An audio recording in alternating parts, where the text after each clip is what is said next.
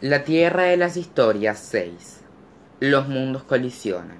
Por Chris Colfer. Prólogo.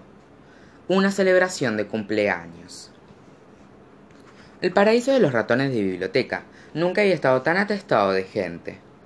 Cerca de mil invitados se encontraban apretujados en el salón de eventos de la librería, hasta no dejar más sillas libres ni lugar para estar parado.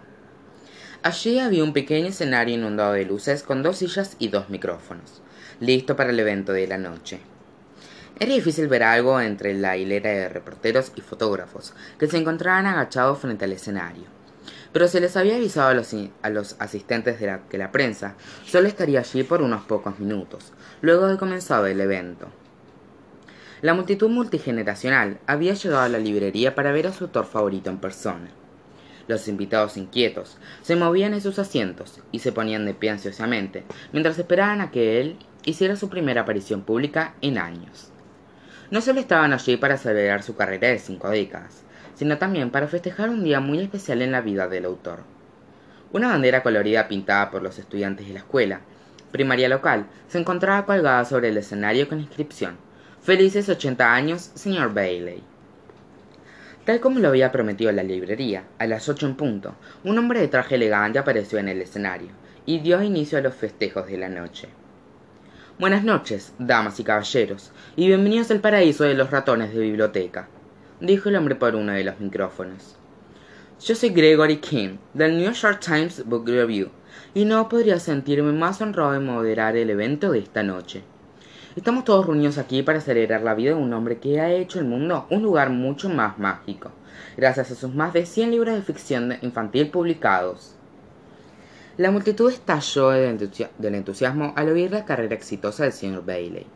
Entre la audiencia se podían ver todos los libros del autor, ya que los invitados mantenían sus libros favoritos contra su pecho. Miro alrededor del salón y me complace ver un grupo tan diverso de personas, continuó el señor King. El señor Bailey siempre ha dicho que su logro más importante no es la cantidad de libros que ha escrito o el número de copias que ha vendido, sino la rica diversidad de sus lectores. No se me ocurre un mejor regalo que hacerle ver que su trabajo llega a las familias de todo el mundo. Mucha gente de la audiencia se llevó las manos a su pecho al recordar la alegría que el autor les había traído a sus vidas durante todos esos años. Algunos incluso se llenaron de lágrimas al recordar el impacto que las historias del señor Bailey habían tenido en sus jóvenes vidas. Por suerte, encontraron su trabajo cuando necesitaban leer una muy buena historia. Es difícil encontrar a alguien que no sonría al oír su nombre, prosiguió el señor King. El señor Bailey llenó nuestras infancias con aventuras y suspenso. Sus personajes nos enseñaron la diferencia entre el bien y el mal, y sus historias nos mostraron que la imaginación es el arma más poderosa del mundo. Uno sabe que es especial cuando todo el mundo lo considera parte de su familia, por lo que ahora es nuestro turno de recordarle lo especial que es. Damas y caballeros, niños y niñas, por favor, démosle una cálida bienvenida al único e inigualable señor Connor Jonathan Bailey. Los invitados que se encontraban sentados se pusieron de pie, y, pronto, todo el salón quedó inmerso en un estruendoso aplauso. Los fotógrafos levantaron sus cámaras y cubrieron el escenario con un aluvión de flashes. Un anciano oral y delgado se subió al escenario y saludó con gran entusiasmo a la audiencia. Tenía ojos grandes color cielo y una cabellera blanca despeinada que parecía una nube mullida sobre su cabeza. Llevaba unas gafas grandes, suspensores celestes y un par de tenis rojos fluorescentes. Por la forma en que estaba vestido y el destello travieso que tenía sus ojos, estaba claro que el señor Bailey era igual de colorido que los personajes de sus libros. El señor King intentó ayudar al autor para acompañarlo hasta su asiento, pero el anciano lo apartó e insistió que no necesitaba ayuda. Incluso, una vez que el señor Bailey ya se encontraba sentado, la multitud continuó elogiándolo con sus aplausos efectivos. Gracias, gracias, gracias, dijo el señor Bailey al micrófono. Son muy amables, pero probablemente sea mejor que dejen de aplaudir para que podamos continuar con el espectáculo. Tengo ochenta años, el tiempo es oro.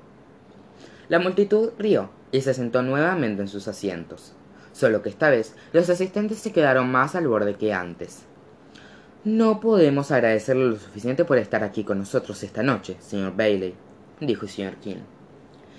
Es un honor tener esta oportunidad, respondió el autor. Y gracias a ustedes, señor King, por esa presentación tan encantadora. No sabía que estaba hablando de mí hasta que oí mi nombre completo. Después de todos esos cumplidos, temía que la librería hubiera llamado al señor Bailey incorrecto. Los halagos son todos suyos, señor, le aseguró el moderador. Pero primero lo primero. Feliz cumpleaños. Es un privilegio celebrar este momento con usted. Hay que cavar muy profundo para encontrar tierra más vieja que yo, bromeó el señor Bailey. Es gracioso. Cuando era joven no había otra cosa que ansiara más que mi cumpleaños. Hoy, con cada año que pasa, me siento más como una lata de frijoles vencida que Dios se olvidó de tirar. No me creo eso ni por un segundo, respondió el señor King. Cada vez que oigo su nombre, siempre le sigue un comentario sobre su impresionante resistencia. ¿Tiene algún secreto para mantenerse en forma y con esa energía? Cuando uno envejece, es importante elegir la forma con la que más te identificas. Y, como podrán ver, yo elegí ser una calabaza. Bromeó el señor Bailey. Lo que respecta a mantener un buen nivel de energía, simplemente le saco el máximo provecho las cuatro horas del día en las que estoy despierto. Una sonrisa traviesa apareció en el rostro del autor, y la audiencia estalló en carcajadas. Estaban muy contentos de oírlo hablar con la misma chispa con la que escribía. Esta noche también nos acompaña la familia del señor Bailey, continuó el señor King, y señaló a un grupo de personas que se encontraban sentadas en la fila del frente. Gracias por compartir a su padre y al abuelo con nosotros. Señor Bailey, ¿le gustaría presentarnos a sus hijos y nietos? Me encantaría, contestó. Ella es mi, mi hija mayor, Elizabeth, su esposo Ben, y su hija, Charlie.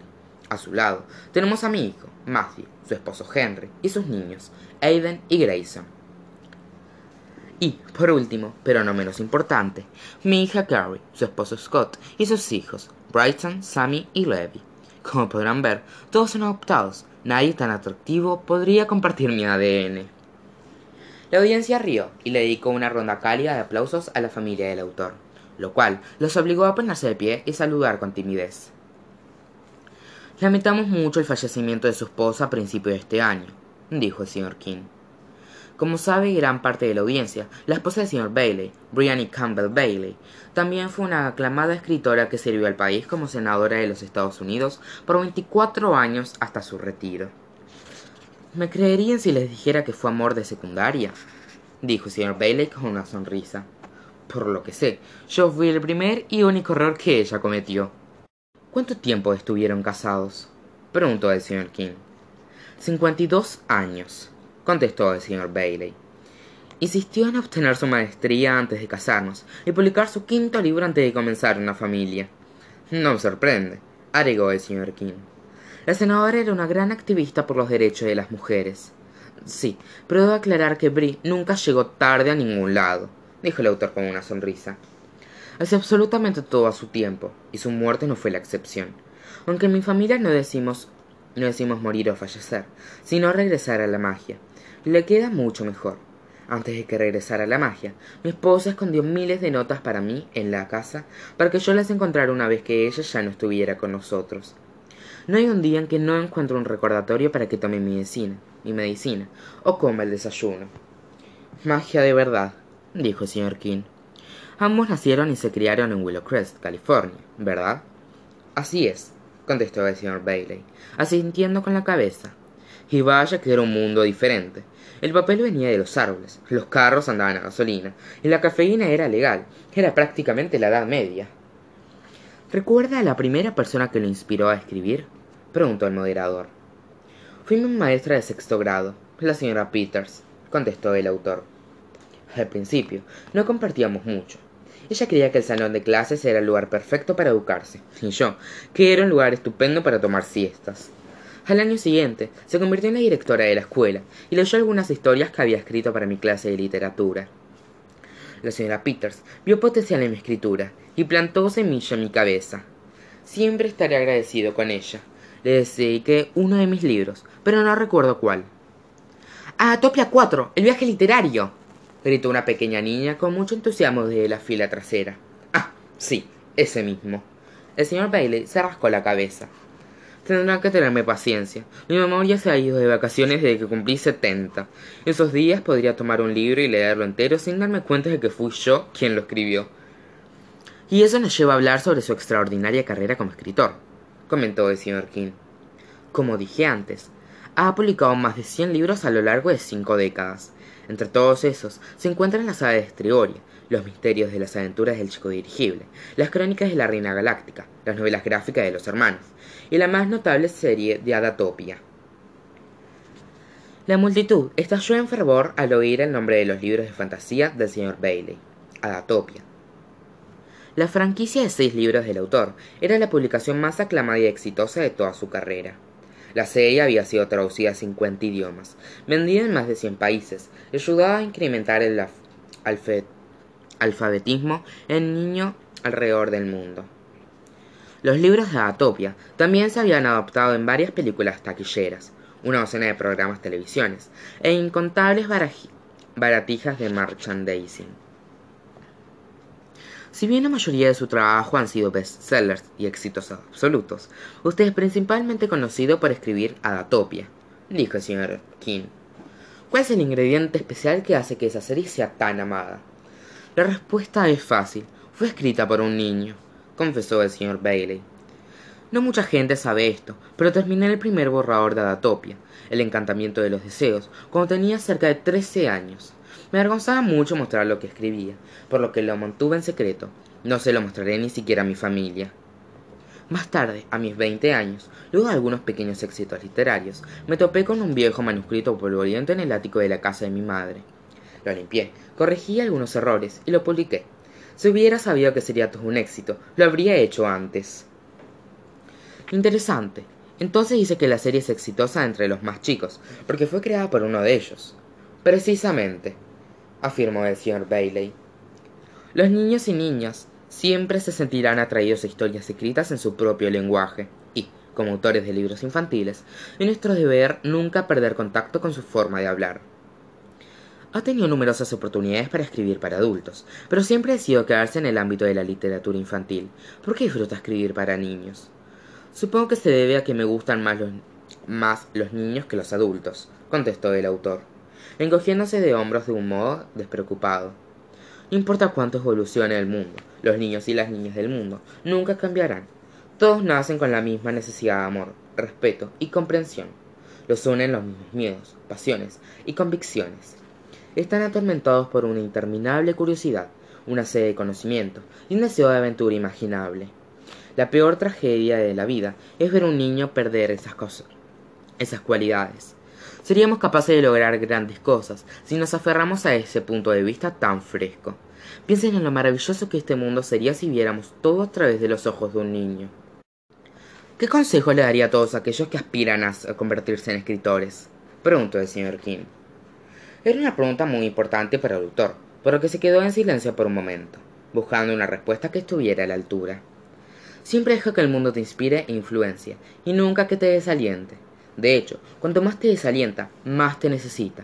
Como escritores, tenemos el profundo privilegio y responsabilidad de crear un mundo nuevo cuando el presente cambia para mal. Los escritores son más que meros entretenedores, somos los pastores de la ideología, los, los inventadores del progreso y los científicos del alma si no fuera por gente como nosotros, que imaginan un mundo mejor y son, y son lo, suficiente lo suficientemente valientes para cuestionar y hacer frente a las autoridades que los reprimen. Bueno, aún viviríamos en la Edad Media en la que nací. De pronto, la multitud se quedó tan callada que se podía oír el tic-tac de un reloj. Al principio, el autor tenía miedo de haber dicho algo que hubiera molestado a la audiencia, pero una vez que se tomaron unos segundos para procesar sus palabras, el salón entero erupcionó en, en otra ronda estruendosa de aplausos. Tenemos seguir esa respuesta con otra pregunta, así que, ¿por qué mejor no abrimos la ronda de preguntas del público? propuso el señor King. Casi todas las manos en la habitación se dispararon hacia arriba al mismo tiempo. El señor Bailey soltó una risa entre dientes ante la escena y la idea de que tantas personas quisieran hacerle una pregunta a un viejo como él. Comencemos con la, mujer de camisa color café, dijo el señor King. La serie Estriboria es mucho más oscura que la mayoría de su trabajo, en especial la historia sobre la esclavitud estadounidense. ¿No le preocupaba que tal vez podría ser muy fuerte para su audiencia joven? Ni un poco, contestó el señor Bailey nunca endulzaría la historia para que algunas personas duerman mejor para la noche. Cuanto más saquemos a la luz los problemas del mundo, del pasado y del presente, más fácil será resolverlos. Ahora, pasemos al niño aquí al frente, señaló el señor King. ¿Cuántos personajes están basados en usted? Todos ellos, especialmente los villanos, dijo el señor Bailey, guiñándole un ojo. Sigamos con el joven muchacho del medio, indicó el señor King. ¿Qué inspiró a escribir la serie Atopia? El destello travieso en los ojos del autor se intensificó tanto que prácticamente brillaban como un reflector. ¿Me creerías si te dijera que todo fue autobiográfico? La multitud rió, y los hijos del señor Bailey suspiraron al oír el comentario de su padre. No otra vez. Pero el destello del señor Bailey no desapareció. Miró alrededor de la habitación como si estuviera decepcionado de que la audiencia no se tomara la respuesta tan en serio como lo hizo con las otras. Es verdad, afirmó con convicción. Este mundo está repleto de magias y deciden verla, pero es una decisión que yo no puedo tomar por ustedes. El comentario inspiró a una pequeña niña en la tercera fila a que se parara en su silla y moviera las manos enérgicamente por el aire. Fuera cual fuera su pregunta, estaba más desesperada en hacerla que cualquier otra persona de la habitación. Sí, la jovencita de coletas, dijo el señor King. Hola, señor Bailey. Mi nombre es Annie y me encantan sus libros. Ya leí los seis libros de Atopia doce veces. Aprecio mucho más de lo que las palabras pueden decir, respondió el autor. ¿Cuál es tu pregunta? Bueno, tiene que ver con lo que acabas de decir, sobre que Datopia es real, dijo. Todo el mundo sabe que Datopia es sobre un par de mellizos que viajan en el mundo de los cuentos de hadas, pero puesto que mucha gente no sabe que usted mismo tiene una melliza. Lo busqué en internet y encontré que tiene una hermana llamada Alex. Entonces, asumo que Alec y Connor Baxter de Datopia están basadas en usted y su hermana. La pregunta tomó al señor Baylor por sorpresa. Sus lectores estaban tan inmersos en los mundos que escribía que rara vez les hacían preguntas sobre su vida personal, en especial sobre su familia. Eso es muy espeluznante y correcto, Annie, contestó el señor Bailey. Diría que tienes lo que necesitas para ser una detective privada algún. Esa no es mi pregunta, lo interrumpió, lo interrumpió la niña. Según mi investigación, Alex Bailey asistió a la escuela de Willow Crest, así, hasta el séptimo grado, pero luego desapareció de todos los registros públicos. Busqué en todos lados, pero no encontré ni un solo documento sobre su paradero o lo que fue de ella luego de eso. Por lo que mi pregunta no tiene que ver mucho con los libros, sino con su hermana. ¿Qué le ocurrió a Alex? El autor, mundialmente reconocido, se quedó en completo silencio, y el destello de sus ojos se desvaneció. Estaba sin palabras, no solo por la pregunta, sino porque no podía recordar la respuesta. Buscó en cada rincón de su memoria, pero no encontró nada referido al paradero de su hermana, o a la última vez que habían, que habían hablado con ella. Los únicos recuerdos que aparecían en su mente eran de cuando Alex era adolescente, pero se negaba a creer que eso hubiera sido la última vez que la había visto. Estaba seguro de haber hablado con Alex en algún momento desde entonces. No podía simplemente haber desaparecido, como decía la niña de coletas. ¿O sí? Yo yo... balbuceó el señor Bailey mientras intentaba recuperar la concentración. Era obvio que algo estaba mal, por lo que la gente comenzó a moverse de un lado a otro en sus asientos. Cuando el autor comprendió que la audiencia se estaba poniendo incómoda, rió ante su reacción como si solo estuviera bromeando con ellos. Bueno, la respuesta es simple, dijo. ¿Qué le ocurrió a Conner al final de, de Adatopia? Anunció la pregunta como si estuviera haciendo un juego de preguntas y respuestas con la niña pero en secreto, el autor tampoco podía recordar el final de su amada serie. Intentar recordar el paradero de su hermana lo hizo comprender cuánta información había perdido de su memoria. Ella y Alec vivieron felices por siempre, dijo Anne. Ah, ¿sí? preguntó el autor. Quiero decir, por supuesto que sí. Entonces, esa es la respuesta. Pero, señor Bailey. Bueno, ha sido una noche maravillosa, pero me temo que debemos terminarla aquí dijo el autor. Me encantaría quedarme y responder todas sus preguntas, pero mis cuatro horas de estar despierto ya casi terminan. El autor bostezó y se estiró como si estuviera cansado, pero no fue una actuación muy convincente. A decir verdad, la laguna mental lo había aterrorizado, y no sabía cuánto tiempo más podría evitar que ese miedo se apoderara de él. El señor Bailey siempre hacía bromas sobre perder la memoria, pero no fue sino hasta esa noche que comprendió que ya no era algo de lo que reírse. Más tarde esa misma noche, una vez que sus hijos lo dejaron en su casa y se aseguraron de que estuviera cómodo, el señor Bailey buscó algunas pistas de las que pudieran dar indicio al paradero de su hermana, pero no encontró nada. ni siquiera una fotografía. Sus hijos ya lo trataban como un niño, por lo que temía preguntarles algo sobre lo que había ocurrido con ella. Para quedarse tranquilo, tenía que encontrarla por sus propios medios. El autor podía recordar cada detalle del rostro de su hermana, su tez pálida, sus mejillas rosadas, sus ojos azules, las pecas sobre su tabique, y su largo cabello rubio rojizo eran recuerdos accesibles cada vez que cerraba los, los ojos y pensaba en ella.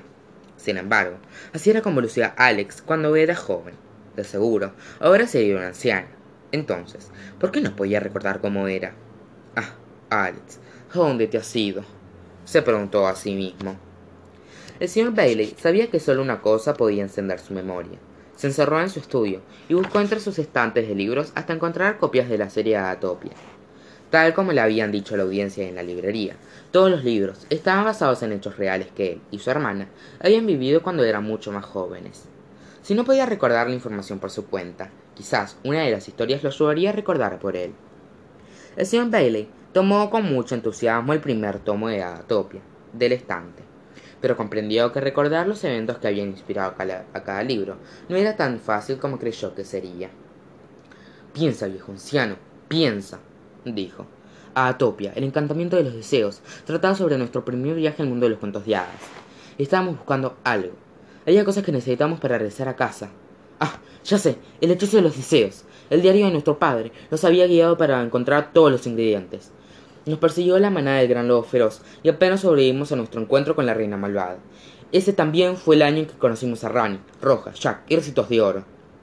El anciano estaba tan contento de recuperar esos recuerdos que saltó y le cogió la espalda, recordándole que está demasiado viejo para estar moviéndose de esa forma. Hizo a un lado el primer libro de la serie y siguió con la secuela. Atopia 2, La venganza de la malvada, leyó en voz alta. ¿De qué rayos trataba este? Un momento, eso fue el año del regreso de la hechicera. Sobrevolamos todo el mundo de cuentos de hadas en un barco volador llamado la abuelita. Alex derrotó a la hechicera quitándole su orgullo. Vaya que, que es brillante haciendo eso. Ese mismo año conocimos a mamá Gans y mamá se casó con Bob. El segundo recuerdo le dio una aluvión de confianza y siguió entusiasmado con el tercer libro de la serie. Atopia 3, El ejército perdido. Leyó. Ese debe basado en la gran armía que intentó conquistar el mundo de los cuentos de hadas. Los soldados quedaron atrapados en un portal por más de 200 años gracias a Mamá Gansa y a sus hermanos Green. Nuestro tío se unió a ellos y encontró un huevo de dragón. Crió a la bestia y nuestra abuela la derrotó justo antes de regresar a la magia. ¡Wow! No puedo creer cómo nuestra madre nos dejó salir de casa después de eso. A medida que avanzaban hacia el cuarto y quinto libro, los recuerdos comenzaron a fluir con tanta libertad que tenía problemas para seguirles el ritmo. Era como si una tormenta tropical se hubiera formado en medio de una de una terrible sequía. Atopia 4, el viaje literario, ocurrió cuando Alex y yo perseguimos al tío Lloyd a través de los mundos de la literatura clásica. Lo habríamos detenido antes de no ser porque nos envió a Camelot y a la historia de Robin Hood. Atopia 5, la aventura del cuentista, ocurrió cuando hicimos un viaje en mis cuentos. Por accidente, nos entramos en los escritos de Brie y nuestro tío Lloyd quedó atrapado en el cementerio de los muertos vivos. Regresamos a toda prisa al hospital para contarle a Alex lo que había ocurrido, pero cuando llegamos, ella ya no estaba allí.